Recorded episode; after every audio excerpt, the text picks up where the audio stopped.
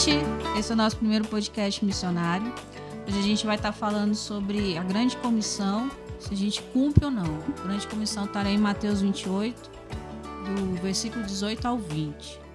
Meu nome é Débora, sou missionária, sou ministra de missões daqui da, da Primeira Igreja Batista. Ah, e é um prazer estarmos aqui conversando sobre é, essa ordenança que o Senhor nos deixou.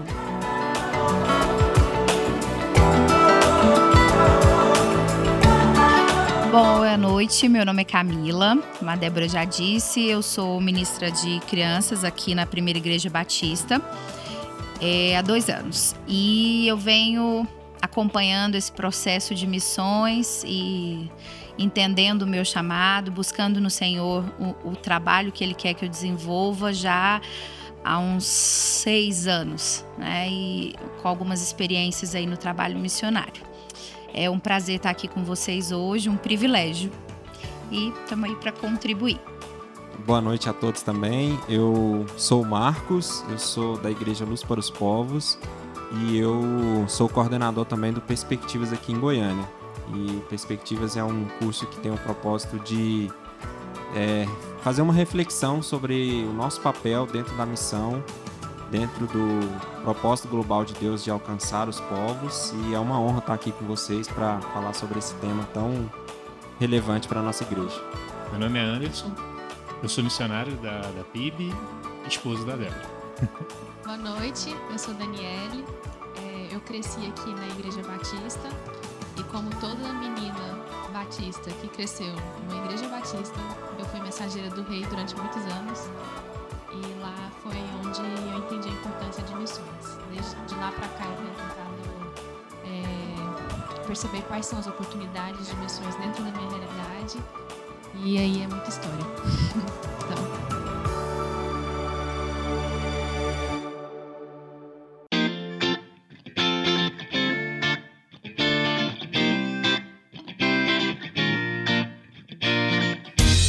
Começar, Uh, vamos lembrar o texto lá de Mateus 28. Diz que, portanto, ide fazer discípulos de todas as nações, batizando-os em nome do Pai, do Filho e do Espírito Santo, ensinando-os a observar todas as coisas que eu vos tenho mandado, mandado, que eu vos tenho mandado. E eis que estou convosco todos os dias até a consumação do século. Então Jesus ele deixou essa, essa ordenança nesse comando que os apóstolos, antes dele subir ao céu, que os, os apóstolos deveriam ir e fazer discípulos. Eles deveriam ir por todo mundo e, e fazer discípulos. Ah, e lá em 1 Coríntios 11, 1 também diz: Tornem-se meus imitadores como eu sou de Cristo. E eu quero começar fazendo justamente a pergunta lá do, do início. O que, que vocês acham dessa questão da grande comissão? se a gente cumpre, se a gente realmente tem cumprido essa grande comissão como igreja, uh, ou se a gente está. Estamos tentando, do nosso jeito, a gente tem tentado. E fica à vontade para vocês falarem o que, que vocês acham, o que, que vocês entendem da grande comissão, a nossa responsabilidade. Vou começar com a Dani, já que ela terminou. É, é completa, assim, essa pergunta ela é muito difícil de ser respondida, uhum. porque antes da gente conseguir responder ela, a gente tem que lidar com é, todo um cenário que a pessoa constrói sobre missões, né? Então, às vezes, se o seu cenário de missões é distribuir folheto, você deve estar um pouco decepcionado com a realidade da igreja de hoje. Uhum. É, se sua realidade de missões é construir relacionamentos, é, às vezes você acredita que tem acontecido de alguma forma, né? Ou às vezes você nesse exato momento tem percebido que você mesmo não tem feito missões. Então, é, antes da gente conseguir responder essa pergunta, eu acho interessante a gente discutir o que, que é esse cenário de missões para a gente poder é, conseguir realmente avaliar se a gente tem cumprido sim ou não o chamado é, o grande chamado de Deus para nós, que é a grande comissão. Então, é, a pergunta, eu acabei de lançar outra pergunta para a mesa, que é assim que funcionam as coisas. Já jogou pra cima da gente. É, isso é bem interessante que a Dani falou, que realmente a, muitas vezes a ideia que a gente tem de missões a, é muito limitada, né? A gente às vezes coloca missões, a, o nosso trabalho de missões, a realização de missões dentro de um, um quadradinho, né? E a gente esquece que, que na verdade missões é muito mais amplo, né? Como ela falou, se a gente for pensar em missões só da gente fazendo pequenas ações, né? Se a gente está distribuindo folheto, ou se a gente está fazendo, é, não sei, talvez a indo ali para a praça ali para a Avenida Goiás e pega o microfone e começa a falar de, de Deus. Às vezes a gente limita isso, ah, é fazer missões? Para alguns pode ser que seja, assim, fazer missões. Eu estou falando de Cristo, estou proclamando de Cristo. É, também acho que pode ser, cada um usa missões, realiza missões da forma isso. como acha que, que consegue fazer, uhum. né? Mas aí a gente tem que pensar, será que como hoje, atual, qual seria realmente, uh, qual, quais ferramentas que eu posso usar em missões? Como que eu posso usar e realizar missões? Né? Uh, uma das coisas que, quando a gente fez o Perspectivas, que eu nunca esqueci, que a primeira lição, quando eles falam que se a gente vivesse manifestando a glória de Deus, se a gente realmente vivesse demonstrando o amor de Deus, a gente não precisaria fazer missões. Porque a nossa vida seria uma demonstração do amor de Deus, a nossa uhum. vida seria missões. A gente estaria falando e proclamando do amor de Deus, vivendo o que Deus nos deixou, como que é para louvor e glória. Por que, que eu fui criado? Para louvar, glorificar o nome do Senhor. Então, se eu vivesse isso constantemente na minha vida, por onde eu passar, por onde eu falar com as pessoas, então a gente não precisaria fazer missões como igreja, né? Como ter todo esse investimento de missões. E isso eu nunca esqueci. Então essa hora que a gente pensa, a, a gente pensa em missões muito como estratégia, como foco, uhum. mas missões é o que Cristo ensinou. O que, que Cristo ensinou aos seus discípulos? Vai caminhando e vai demonstrando o amor de Deus. Vai caminhando e vão falando para as pessoas o amor de Deus. Então vai demonstrando esse amor. Isso é realmente uh, bem interessante que a Dani falou que essa pergunta alguém quiser. Camila. Então, quando você falou dessa questão da caixa, né, uhum. que emissões é colocada numa caixa, até falando pelo Ministério Infantil, hoje eu tenho 35 anos e desde a minha época é esse formato, né? Existe uhum. um material de missões que literalmente vem dentro de uma caixinha. Uhum. e esse material ele explica que missões é África, é, é China, né? Então é colocado para a gente desde criança que o nosso trabalho ou é orar, ou é investir, ou ir. Uhum. Né? Então, assim, as nossas crianças, eu aprendi assim, muito material ainda chega dessa forma pra gente. De que missões é isso, é só, é às vezes um folheto. Nós fizemos uma ação dessa logo que eu entrei no Ministério Infantil, de sair entregando panfleto. Uhum. É, sem ter uma, uma vivência disso, sem ter um pensamento crítico do que de fato é missões, né?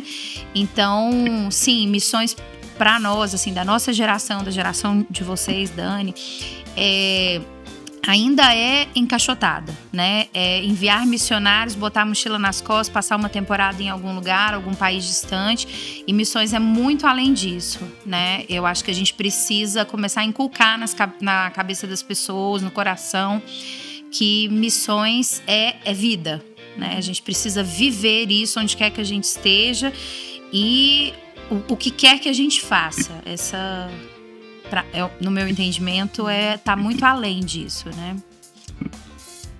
Bom, é, falando um pouco sobre o tema, né, de grande comissão e sobre a missão, é, o que a gente costuma fazer é muito institucionalizar a missão. Então a gente acha que a missão é o papel da, de um ministério da igreja, ou de uma agência missionária, ou de alguém que foi para outro país e está ali evangelizando, mas o, a missão ela é individual. Né? E é, como a Débora comentou no curso, e o que mais me chama a atenção é o, o fato de que Deus poderia, né, no instalar de dedos, resolver tudo, né, vamos dizer assim.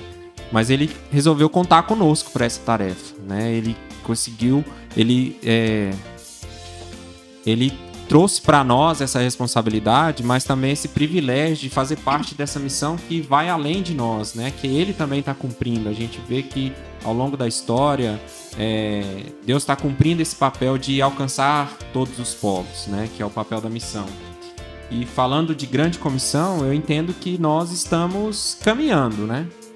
Se a gente for olhar hoje o evangelho, se a gente for olhar a nação como território, a gente pode dizer que o evangelho está em todos os territórios do planeta, mas ainda não alcançou todas as pessoas, todos os povos, todas as etnias. E realmente a missão tem vários aspectos. Então tem um aspecto local, que é esse, talvez entregar o folheto, conversar com um vizinho, com um colega de faculdade, de escola. Mas também tem um aspecto muito importante que é o, o não alcançado, que é aquela pessoa que nunca ouviu falar de Jesus, que ela não sabe o que é Jesus, quem é Jesus e isso precisa também ser investido. E aí, muitas vezes, precisa da instituição, que aí sim, aí a igreja envia o missionário, a missão ali apoia o trabalho missionário, mas é um papel individual. Eu tenho que ter consciência da minha responsabilidade diante disso, seja para contribuir, para orar ou para ir. Mas principalmente, eu preciso, como todos falaram, viver isso na minha vida. Isso tem que fazer parte da minha essência como cristão saber que esse papel de alcançar os povos, de alcançar os, as outras pessoas tem que estar tá, é, enraizado dentro de mim, né? E a, a Dani falou uma coisa muito interessante, né? As mensageiras do rei e a escola bíblica dominical para criança traz muito esse tema e a gente cresce com isso dentro da igreja. Isso, pelo menos para mim também, que cresci, estudei em colégio batista, convivi com missionários que trabalhavam com povos indígenas, isso ficou muito enraizado em mim. Eu penso que a gente tem que começar dali também. Acho que em alguns aspectos a igreja está numa zona de conforto e a gente precisa reviver esse tema para que isso não não esfrie. Né? É isso. É, ouvindo vocês, é, tudo que a gente falou, que a Dani, Camila falou, é, muito disso está ligado a, a Atos dos Apóstolos, no capítulo 13, quando a igreja envia Paulo e Barnabé. Só que a gente, lendo superficialmente, a gente acha que a igreja enviou. Mas tem uma palavrinha aqui que fala que foi o Espírito Santo que enviou, não foi a igreja. A igreja fez o papel de orar, né, jejuar e depois obedecer o cham... aquilo que Deus já tinha colocado no coração. Então a gente vive muito dessa coisa do passado da igreja ter que enviar. É, e pensando nessa, nessa, nessa questão, é, eu penso que todo cristão ele ainda não conseguiu ainda ter essa, essa chama de missões, né, missionária, é, viva dentro dele, talvez um pouco por culpa dele próprio, de não ter é, se lançado para fazer é, aquilo que Deus mandou fazer, mas um pouco também da, de culpa, é, talvez não dos missionários ou de igreja, porque hoje a gente tem vários projetos. Eu comecei a minha vida missionária em projetos pequenos da minha igreja, onde a gente ia para interiores e a gente realmente trabalhava, a gente conversava com pessoas e a gente via vidas se convertendo. E isso foi chamando, foi me chamando, foi acendendo aquela chamazinha que a gente tem quando a gente se converte. E isso me em 2002 eu eu recebi o chamado e Deus falou claramente para mim que eu iria para povos não alcançados. E desde então ele foi, foi trabalhando na minha vida para que isso acontecesse em um ponto, né? E eu, eu penso que a responsabilidade está dentro de cada cristão que entende que um dia foi alcançado de alguma maneira passar isso para os outros. É, eu entendo que isso é uma, uma coisa muito, muito, como eu posso dizer, de responsabilidade nossa cristã, né? Em cumprir essa grande comissão, em fazer justamente isso, fazer com que as pessoas consigam olhar para o Evangelho para que elas tenham essa, essa vivência na prática do dia a dia. Minha irmã uma vez me falou, perguntou para mim o que que o que, que é o campo missionário para você? E eu ouvi uma vez uma uma moça falando que campo missionário é tudo coração que ainda não conhece Jesus.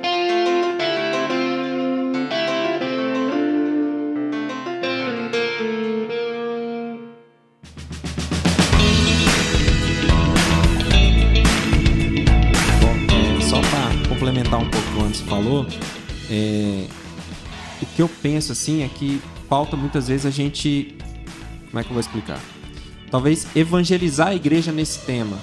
Então, às vezes, a gente fica muito com outros temas, é, não deixam de ser importantes, mas esse é o chamado original, vamos dizer assim, da igreja, é alcançar os povos, é você chegar até aquele que não conhece. E muitas vezes eu vejo que a gente fica ali, sabe quando o ratinho está dentro daquela rodinha ali, correndo e sem sair do lugar? Então está fazendo muito esforço, mas não está andando para frente no, no, no, sentido de é, levar o evangelho a outros aqueles que não conhecem, tanto no contexto local quanto fora. Então eu penso que a gente precisa voltar a esse tema. E o antes tocou no finalzinho da palavra dele falou assim: é, o que as pessoas estão aprendendo dentro da igreja, né? E, e é o que eu quis tentar dizer que é daquela zona de conforto, que a gente não está falando desse tema, a gente precisa voltar com mais essência a falar desse tema para dentro da igreja, para despertar pessoas.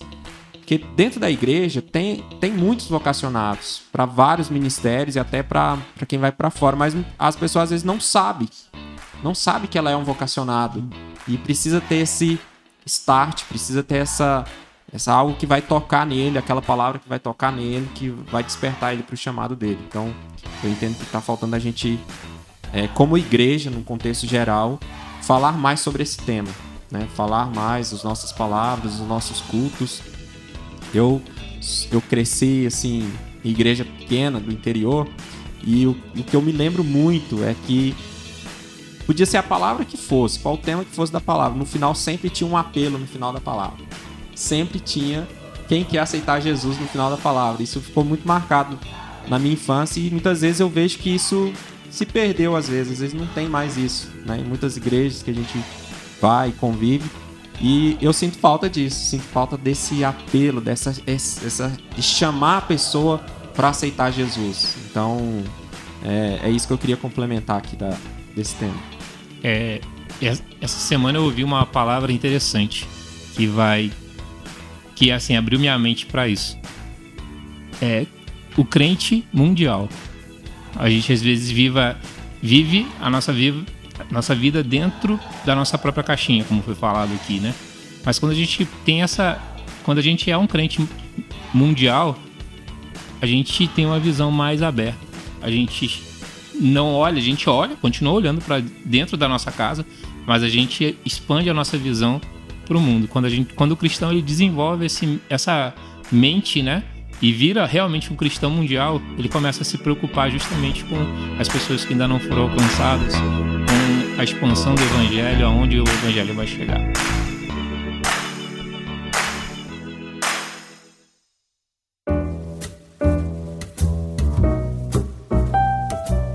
Posso causar um pouquinho? Rolar, isso é corta, tá? Eu tenho visto o, um cenário que é reflexo de uma coisa que vem sendo construída já há algum tempo nas igrejas. A, houve um tempo em que o número dentro das igrejas era muito importante, né? Ainda hoje é. Mas isso era importante de tal, de tal tamanho que as pessoas começaram a construir shows para atrair pessoas para dentro da igreja. E quando você começa a produzir coisas para atrair pessoas para dentro da igreja, além de você pensar para dentro, apesar de você estar tá chamando gente, você está pensando para dentro, mas você começa a ter um consumidor dentro da igreja. Então essa pessoa ela vem para receber, ela vem para ouvir. O louvor é, tem que ser agradável para o coração dela. Tem que sempre ter coisas novas. Tem que sempre ter exatamente Renovar. coisas novas. A palavra tem que ser boa para ela. Então, assim, é meio que um culto on demand, né? Eu vou assistir ali, vou pegar. É, agora no online, então, isso ficou muito, muito evidente. Eu vou assistir a pregação desse aqui, eu vou ouvir a música daquele ali, eu vou fazer as atividades desse aqui, porque a gente meio que aprendeu a receber, uhum. né? E isso é totalmente contraditório, é totalmente equivocado, na verdade, com isso tudo que a gente está falando e a questão da grande comissão. Porque uma vez que eu aceito a Cristo, é, eu não tenho a opção de não ser corpo. Uhum. Entendeu? Ah, eu não vou servir, eu vou ser crente de banco. É, na verdade, isso não existe, né? Eu sou o corpo, uma vez que eu aceito a Cristo. Então, é meu papel contribuir com esse corpo. E quando eu começo a contribuir com esse corpo, eu sinto a necessidade de levar. Então, assim, quando eu sou um crente, a gente usa muito essa expressão de banco, né? Mas é, é realmente essa necessidade. Quando eu sou um crente que só quero vir receber, é tanto faz o ir. Né? Tem gente que vai. E quando a pessoa é muito tocada e mobilizada por aquilo, aí ela investe. Mas ela não faz ideia do, nem do que, que é aquele investimento, como que ele vai, o que, que ele vai trazer, o que, que ele vai é, gerar. E uma coisa também que a gente precisa ter em mente, não sei nem se eu estou passando aqui do da ordem, mas é que os nossos nós todos temos dons, né? Nós todos somos munidos, abençoados por Deus por alguns dons, e esses dons são únicos exclusivamente para a glória de Deus.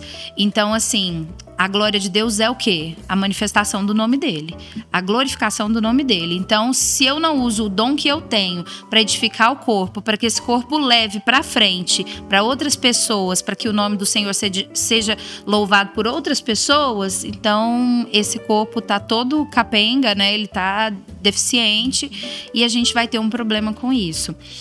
Mas eu acho que a gente tem caminhado para cumprir o propósito. Muitos já entenderam, muita discussão tem sido. Tem, a gente tem tido muitas discussões nesse caminho para falar é, como desenvolver essa nova missão. Né? A gente tem refletido muito sobre isso, o novo perfil e como que a gente vai atingir essas pessoas.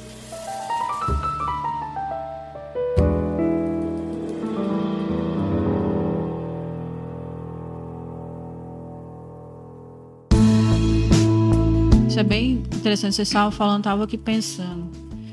Se o tema central da Bíblia é missões, por que, que a gente não tem falado sobre missões? Né? Por que, que a gente tem. O tema central da Bíblia é Jesus. Não, entendi. É Jesus. Sim, mas qual é o, o conceito? O que, que Jesus mandou a gente fazer? No fim de tudo, Cumpriu isso. cumpriu o ID.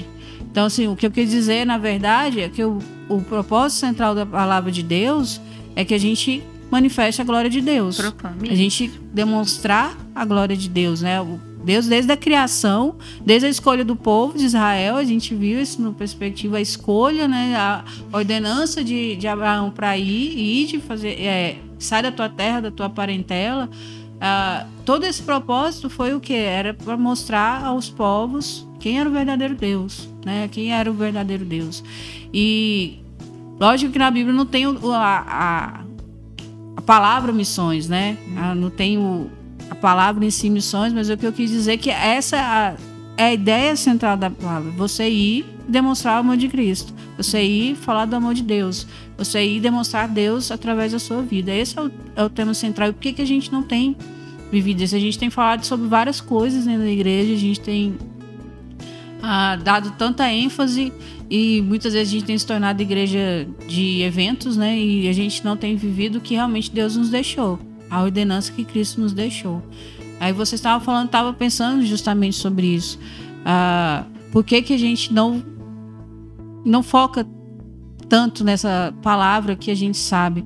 Por que, que as pessoas continuam a levando essa grande comissão ou transferindo essa grande comissão para algumas pessoas e por que que não querem se também entender que oh, eu faço parte dessa dessa grande comissão, eu faço parte desse pu- né, tem uma missionária na Alzira que eu gosto muito que ela fala, né? é, eu quero fazer parte do que Deus tem feito no mundo, né? Você quer fazer parte?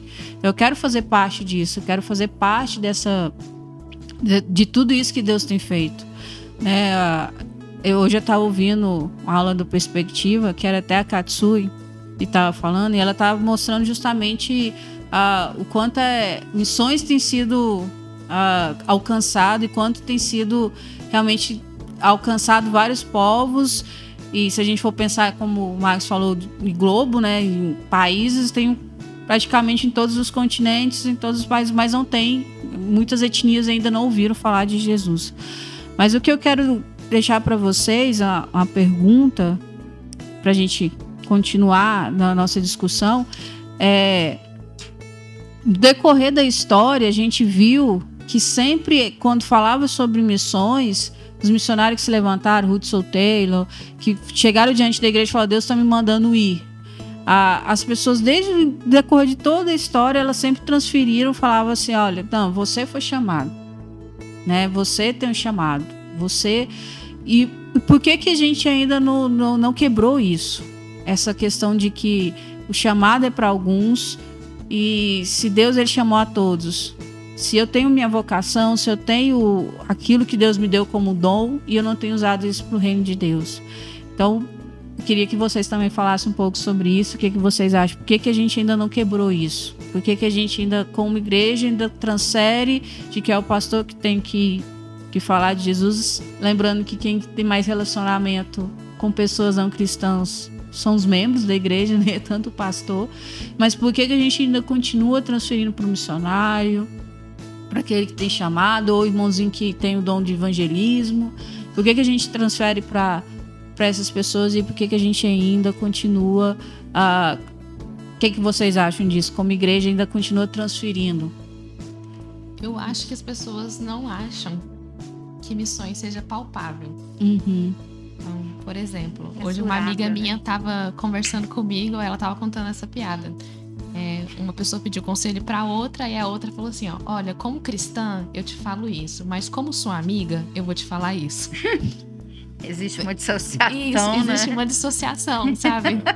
então, para para as pessoas fazer missões exige um papel específico de uma pessoa fazer isso, porque não é palpável no meu dia a dia fazer isso é, a minha vida da forma como eu levo ela hoje, eu, por exemplo, como arquiteta, faz, fazendo projetos de arquitetura, não é palpável fazer missões. É, não, é, não, a divisão não... da vida secular com a vida. Isso. E, então, como eu já decidi que eu quero ser arquiteta, já tenho isso definido na minha vida, e aquela outra pessoa decidiu que ela vai ser o pastor Rubens, sabe? ela já tá, ela, ela tá muito mais perto, assim, tá muito mais palpável para ela. Lógico, a obrigação de fazer missões é aquela pessoa, não sou eu. Uhum. Então não, não existe essa ligação na cabeça da pessoa, sabe? Que missões é palpável para qualquer pessoa. Tanto é que missões que fez você se tornar cristão uhum. foi palpável para você em algum momento. Falta você é, fazer essa pontezinha que, que, é, que é bem pequena, sabe? É, Tipo assim, pra mulher samaritana foi, foi questões de segundos, ela fez essa pequena conexão. Se fez sentido para mim, é, na minha vida atual, de como eu vivo hoje, foi palpável para mim, ela vai continuar sendo palpável no meu dia a dia. Não só dentro da igreja, não só no papel é, ministerial, não só no papel é, de cargo mesmo, de, de missionário, de pastor, mas, mas na sua vida, dia a dia. É, so, sobre isso é interessante porque, como você falou, a gente tenta separar a nossa vida cristã da vida secular, né? E há muitos anos eu tenho falado para os meus amigos missionários, né, que estão no campo, às vezes estão com algum problema financeiro, eu falo assim, cara, arranja um emprego aí onde você está. Aí ele falou assim, mas como que eu vou fazer o meu trabalho missionário? Eu falei, tem lugar melhor para você se né? é, comunicar com o povo local, de entrar na sociedade, que através do trabalho você vai ter contato com pessoas de várias religiões diferentes, de vários tipos. E eu, eu vejo, por que, que eu falo isso? Porque eu vejo por mim. Eu já fui missionário de tempo integral, já trabalhei em agência missionária. Hoje eu estou no mercado, trabalho em empresa de tecnologia e tudo mais, mas o meu papel ali dentro, maior, não é mexer com o sistema, nem tudo, é ser influência para as pessoas que estão ali ao meu redor é mostrar que eu sou cristão, que eu sou diferenciado, que eu tenho é, princípios ali. Isso vai acabar evangelizando aquelas pessoas.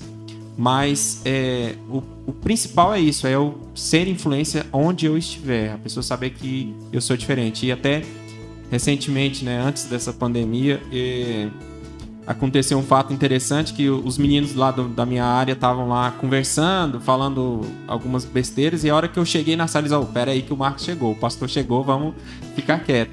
Isso já é uma pontinha de influência, isso já é uma pontinha de que as pessoas sabem que, que existe algo diferente, e missões envolve isso também. Envolve o ir além mar, vamos dizer assim, mas também envolve a influência local, e é isso que a Dani falou aqui, é interessante por isso, porque a gente realmente tem essa divisão, né? E E a gente tem que entender que isso tem que ser parte de nós, do nosso dia a dia. E é né? engraçado, eu acho que esse tipo de visão parte também da visão de que nós temos que. é, a conversão, ela veio pra gente ir pro céu. Isso. Então, assim, o resultado salvo. da minha conversão é só é ir pro céu. É só ir pro céu, é Sou pra salvo, depois, pronto. entendeu? Não é uma transformação atual que fez sentido hoje aqui na Terra. É claro que assim, na eternidade é, é incontavelmente maior do que o que você tá vivendo aqui na Terra. Realmente não tem nem como comparar. Mas faz sentido hoje. Então vai fazer sentido hoje na vida de alguém. E querendo ou não, todos nós somos frutos de algum missionário um dia. Seja séculos atrás, que alguém veio para o Brasil, anos atrás, e evangelizou a primeira pessoa no Brasil e fundou a igreja no Brasil, ou é, alguém que passou lá na sua casa, na sua família, nos seus avós, e você hoje está na igreja, você foi fruto de alguém que foi evangelizado, que foi fruto de uma ação missionária.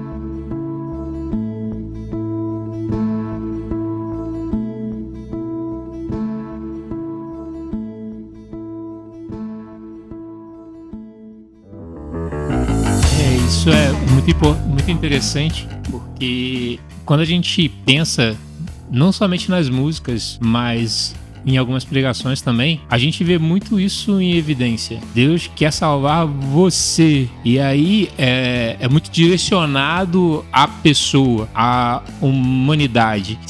E aí a gente esquece. A gente precisa glorificar a Deus. Deus ele se preocupa com o ser humano, mas ele quer a glória para ele. E muitas das vezes a glória tem sido pro homem. E né? só. Em muitas das músicas fala, né, eu me humilharei. Às vezes isso não é nada, né? A gente vê lá Davi se humilhando, se prostrando, mas Davi ele tinha essa o interesse em glorificar a Deus, porque ele errava, ele se humilhava, mas a partir do momento que ele entendia, ele já passava a glória para Deus. Mesmo nos sofrimentos, mesmo nas suas lutas diárias, a glória sempre era voltada para Deus. Ele nunca ficava, ah, eu, tadinho de mim. Não. Era sempre entendi o recado e agora vamos passar a glória para Deus. E aí toda a trajetória dele a gente vê, percebe essa glorificação a Deus. E a gente está muito mal acostumado acho que em muito tempo da nossa vida a gente recebeu esse tipo de, de mensagem, né? Que é você.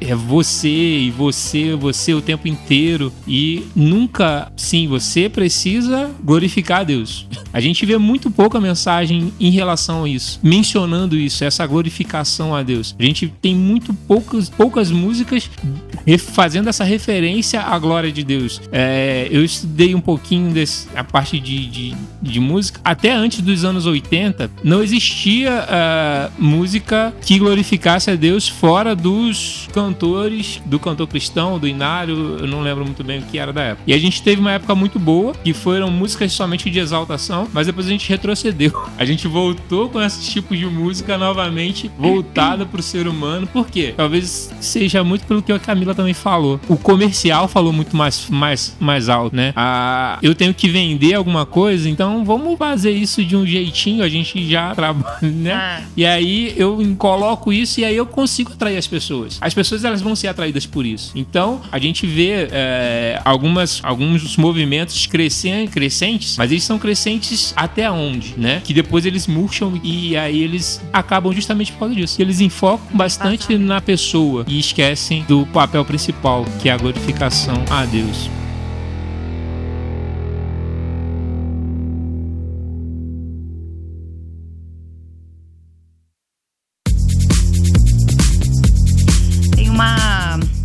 Companheira de trabalho que ela usa muito a expressão a fé que salva e a fé que santifica, né?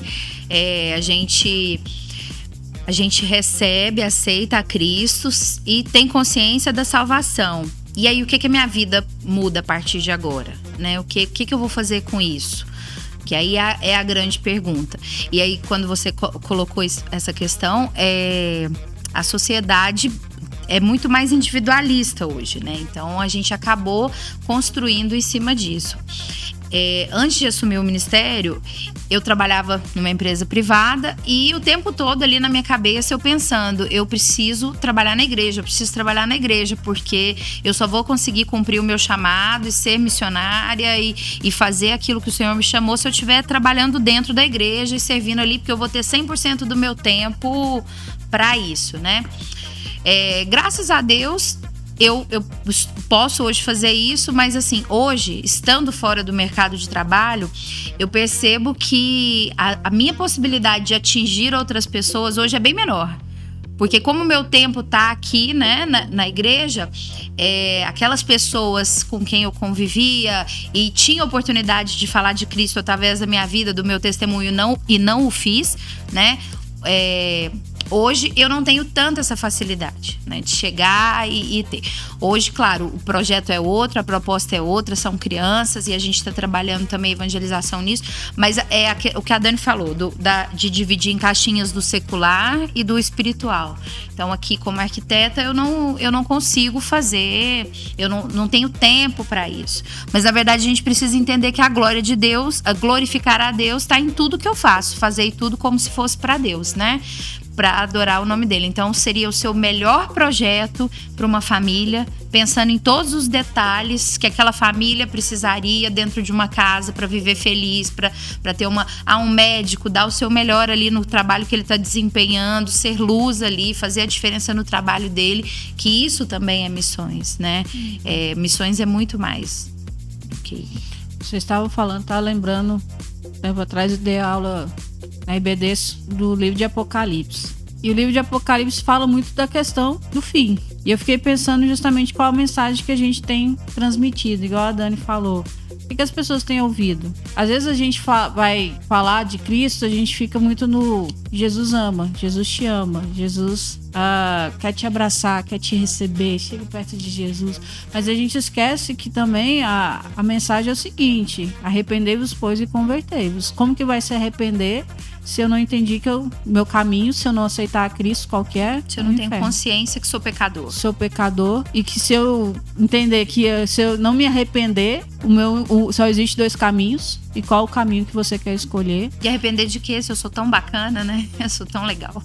né? É, o, é igual o videozinho, não sei se Todo mundo já viu do cara legal, né? Não, eu sou cara legal, eu sou gente boa, nunca roubei, nunca matei, nunca. Mas não entendeu ainda a condição de pecador. Por que eu tô dizendo isso? O ir de fazer discípulos que é onde a gente às vezes fica muito no foco do ir e a gente esquece do fazer discípulos. Ah, o fazer discípulos muitas vezes requer isso da gente, do, do falar, do confrontar e isso tem um preço, né? Eu nunca esqueço do do Léo, ele foi o nosso o, quem recebeu a gente no, no campo, né? Vou dizer o sul da Ásia para não expor ele, mas ele que nos recebeu e ele falava muito isso. Fazer discípulos requer sacrifício. É um peso, não é fácil. Você está disposto a pagar o preço? Tempo, e a gente, né? Também dedicar tempo. tempo. A gente Justamente. na correria não quer dedicar tempo para ninguém, né? Uhum. Então, não, assiste esse vídeo aí, ouve essa palavra aqui e o relacionamento mesmo, que é o discipulado, é. de estar tá acompanhando a pessoa, a gente não quer muito isso. E às vezes o fazer discípulo acha que é o trazer o cara pra igreja, né? Ah, o cara tá vindo na igreja, tá ouvindo a mensagem, tá participando da IBD, dos jovens, do... mas aí o fazer discípulo é o acompanhamento, é o dia a dia, é o pagar o preço. Estamos realmente dispostos a pagar o preço. A gente tá realmente disposto a caminhar com aquela pessoa do fazer discípulo, que é o que Jesus fez. Né? E Jesus foram três anos caminhando com os caras e haja paciência. E chegou no final ainda os caras parece que não entendeu ainda, né?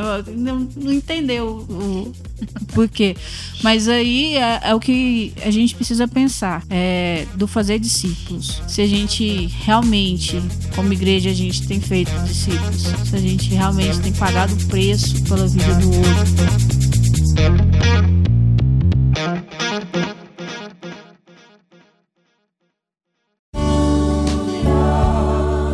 Ponto de vista que a gente entende o nosso papel como missão, né, de ter esse privilégio de fazer parte de algo que é maior, que é a missão de Deus em alcançar todos os povos, a Débora falou algo interessante. Lá em Apocalipse, quando a gente vê Apocalipse, lá principalmente no capítulo 7, nós vemos ali que é uma reunião de adoração, né? Então tem pessoas ali de todos os povos, línguas e nações adorando a Deus. E quando a gente entende que a gente faz parte desse projeto de Deus para alcançar os povos, a gente quer mostrar isso para as outras pessoas, pelo menos Deus, essa é o intuito. E fazer discípulos é isso, é fazer com que a pessoa, no primeiro ponto, ela entenda quem é Cristo, como Cristo é, salvou, né, a, a vida dela, como Cristo transformou a vida dela. E a conversão ela é uma caminhada. A gente não, não é o que a gente está acostumado a ver em filmes e tudo, que não é um conto de fadas, não é uma varinha de condão que vai simplesmente mudar tudo na sua vida. Pelo contrário, às vezes pode até ficar mais difícil, que você pode se, se, receber preconceitos em casa, na família, né? Você era de outra religião e você agora é cristão e a gente sabe que isso muda tudo. O inimigo também fica furioso. Então a gente tem que ensinar a pessoa a ter perseverança na fé, a entender a missão dela também, que ela pode ali já é, levar o evangelho para outras pessoas, mesmo que ela já é uma nova convertida, mas ela pode contar o testemunho dela. E uma das ferramentas que eu acho mais impactantes e a que mais gera um discipulado saudável é você fazer o estudo bíblico com a pessoa de uma maneira de relacionamento, mostrar para ela é, a Bíblia no dia a dia dela, que a Bíblia faz parte do dia a dia dela, que a palavra de Deus está em todos os momentos da vida dela e que Jesus está sempre do lado dela, que ele nunca vai nos, nos, nos abandonar. E por mais difícil que pareça qualquer situação, é Cristo está sempre do nosso lado. E ele mesmo falou, a gente vai ter aflição, nós vamos ter momentos difíceis. Nós não é porque estamos nesse contexto de igreja, de missão que não tem dificuldades, pelo contrário, tem muitas e a gente precisa estar com a cabeça em Cristo para não, vamos dizer assim, surtar mesmo com o mundo fazendo pressão em cima da gente, as tentações do dia a dia. Eu lá no meu trabalho eu tenho que manter a calma com muitas coisas e às vezes gera até uma ansiedade de querer fazer tudo ao mesmo tempo. Então a gente tem que ter tudo isso aí. Então, o discipulado para mim é um relacionamento, é você ter um relacionamento com a pessoa, dedicar a ela. E se a gente olhar o discipulado num contexto mais transcultural de outra nação, a gente pode levar o discipulado para você encontrar a pessoa de paz. pessoa de paz é aquela pessoa que vai dar abertura ali para você começar a conversar, para você entrar naquela comunidade e mas eu acho que a principal ferramenta de tudo isso também é a oração. Sem a oração, acho que a gente não caminha em missões em lugar nenhum. Se a gente não orar todos os dias pedindo a Deus sabedoria, estratégia para conversar com a pessoa, uhum. é, não vai, não vai para frente. Então, é, essa pandemia, ela foi um, um momento de oportunidade aqui para a igreja, eu imagino para muitas outras pessoas. Por essa questão do discipulado, é, a gente antes tinha uma dinâmica de receber recebia as pessoas aqui na igreja no domingo, aí vinha, batia o ponto, né? Assistia o culto e vai embora para casa e, e, vida que segue durante a semana.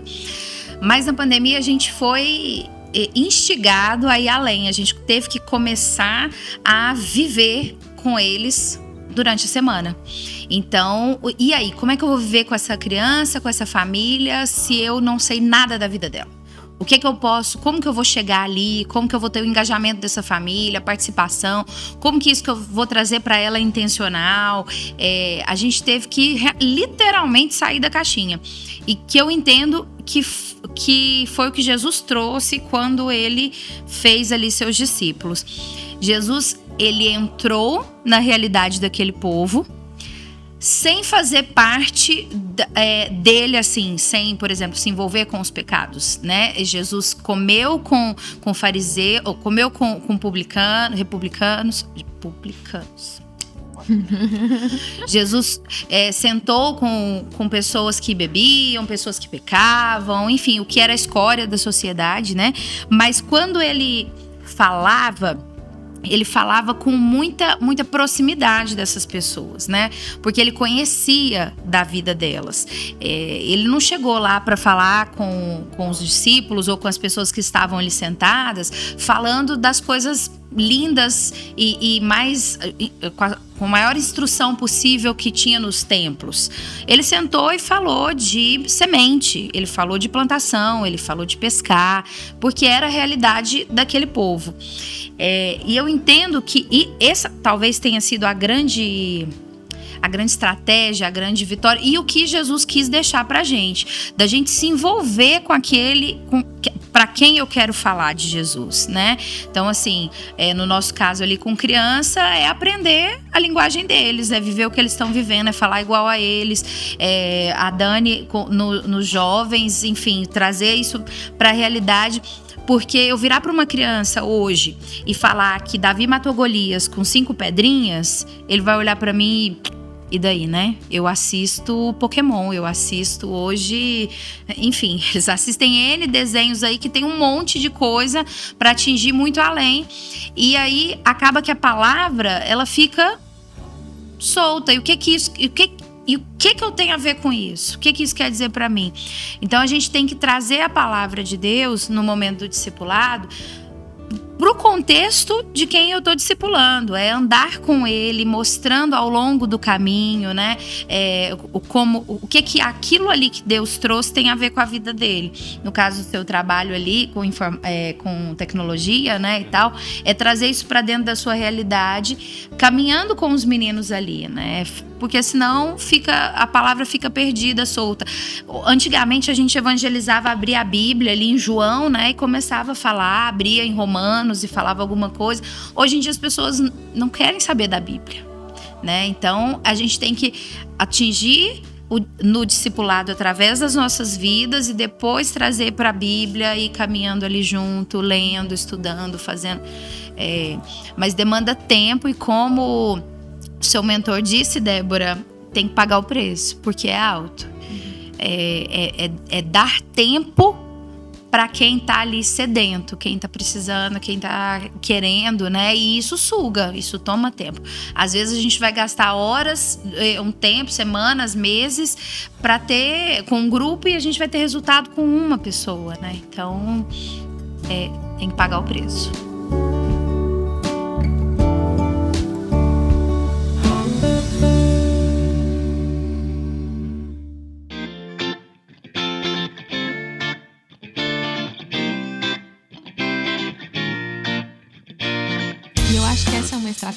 Discipulado muito inteligente.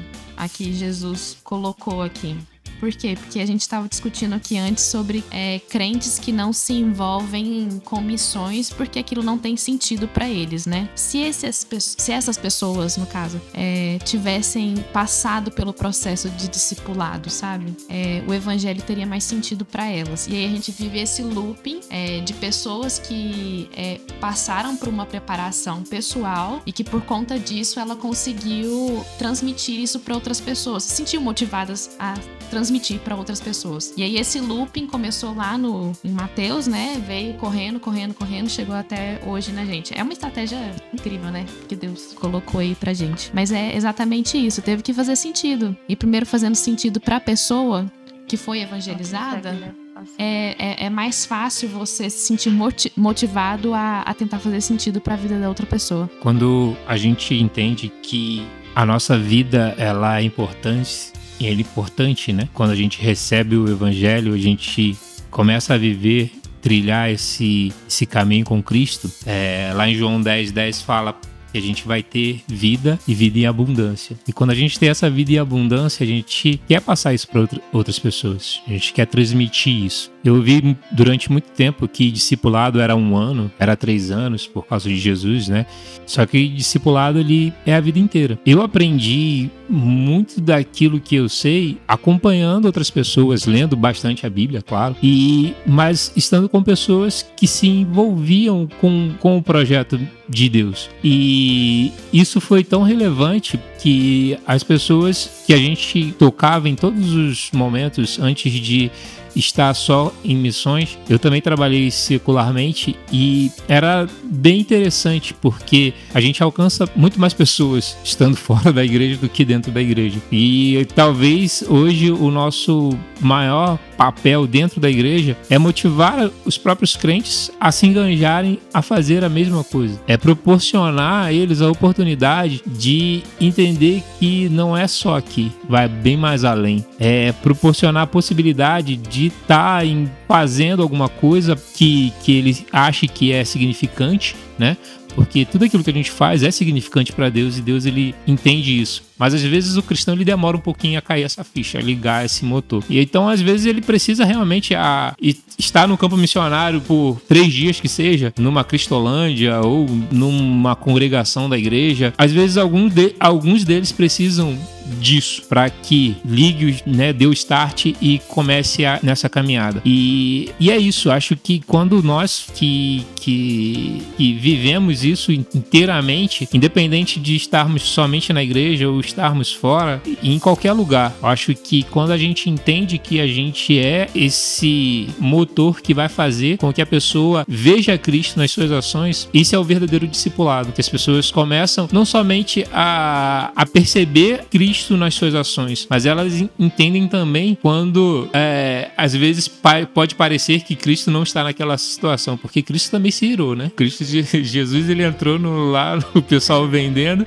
ele quebrou quebrou tudo. E às vezes a gente vai precisar fazer isso, né? Então o discipulado ele é justamente isso, é, é o viver constante na leitura da palavra, é, em contato com aquelas pessoas que você entende que, que vive Cristo o tempo inteiro. E a, elas não passam só aquela superficialidade de que, ah, eu sou um cristão e tal. Mas elas têm emoções iguais às nossas. Eles não são cristãos extraterrestres. Eles são cristãos iguais a mim a você. Eles vão se irar, vão, vão é, cometer alguns erros porque somos humanos, mas ainda assim eles vão entender que todas as nossas ações estão pautadas na Bíblia também, né? Senão a gente não estaria falando que Davi foi o homem segundo o coração de Deus. Foi um dos caras que mais erraram, que mais errou, né? E a gente não estaria falando dele. A gente estaria acusando ele até hoje, né? Justamente porque ele teve todas essas, essa, essas emoções, né? Então acho que discipulado é isso. Acho que é viver integralmente, você entender, né? Como foi falado aqui, entender o que realmente Cristo fez na sua vida e viver isso de tal forma com que as pessoas possam entender isso e ver Cristo em todas as suas ações só para finalizar aqui, eu entendo também que o discipulado, muitas vezes a gente quer colher frutos imediatos, né? Quer que aquela pessoa seja imediatamente transformada e também, às vezes, falando do contexto da criança também, às vezes a gente quer que a criança já mude o comportamento, mas é, muitas vezes a gente não consegue enxergar onde vai alcançar aquela palavra que você falou com aquela pessoa, aquilo ali. E uma passagem que me, que me lembra muito esse contexto é lá em Atos 9, lá no versículo 25, quando tem aqueles discípulos lá que descem Paulo num cesto, né? Talvez naquele momento ali Paulo tinha acabado de converter, eles não tinham ideia daquela ação de descer Paulo num cesto, salvar a vida de Paulo ali, que seria aquela pessoa que hoje escreveu mais da metade do Novo Testamento que a gente tem. Então, é, às vezes a gente não faz ideia de, daquele pequena ação de discipulado, dos frutos que ele vai transformar lá na frente. Aquela pessoa que vai, é, talvez, evangelizar outra, ele pode se tornar um líder, um pastor, um missionário e às vezes a gente ainda não, não tem ideia disso, mas a gente precisa entender que as nossas pequenas ações no discipulado, no estudo bíblico, elas fazem a diferença na vida daquele que está ouvindo. A palavra nunca volta vazia, então a gente tem que permanecer firme, mesmo que no, no primeiro momento a gente não enxerga ali uns frutos, mas a palavra do Senhor nunca é em vão, ela sempre vai tocar ali a, a vida de alguém. Então não desanime com o discipulado, permaneça, né, e siga em frente, porque os frutos talvez você não vai ver, mas lá na frente a gente vê. A gente tem várias histórias missionárias aí de, de pessoas que é, pregaram, pregaram e uma pessoa converteu, mas aquela pessoa que ele viu converter depois se transformou numa igreja, se transformou numa, numa nação que foi evangelizada. Então tem várias biografias missionárias que contam o contexto dessa forma.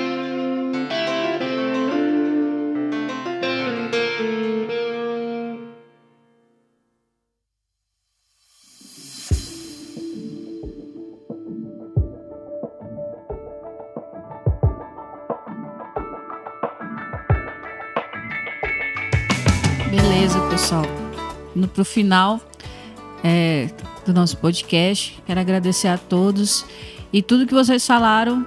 Realmente eu fiquei pensando, refletindo e meu sonho como missionária, que nossa, nossas igrejas elas veem, missões não como algo distante, né? Como a Dani falou da palavra. Às vezes a gente ensina a palavra e uma pessoa não se faz, não se sente parte daquilo.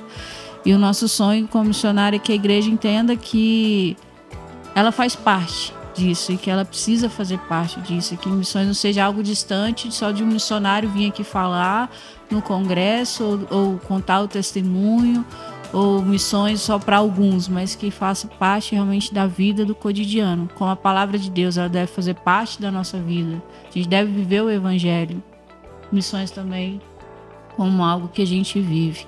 E para a gente só encerrar e deixar essa frase, como vocês já falaram a frase, mas para a gente concluir, como reflexão também, a gente precisa não somente ensinar a ordenança, mas precisamos ensinar a obedecer.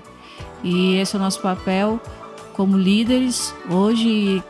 Que Deus nos capacite a cada dia a realmente a, a discipular, a ensinar a nossa igreja que ela realmente ela é parte dessa grande comissão. Amém?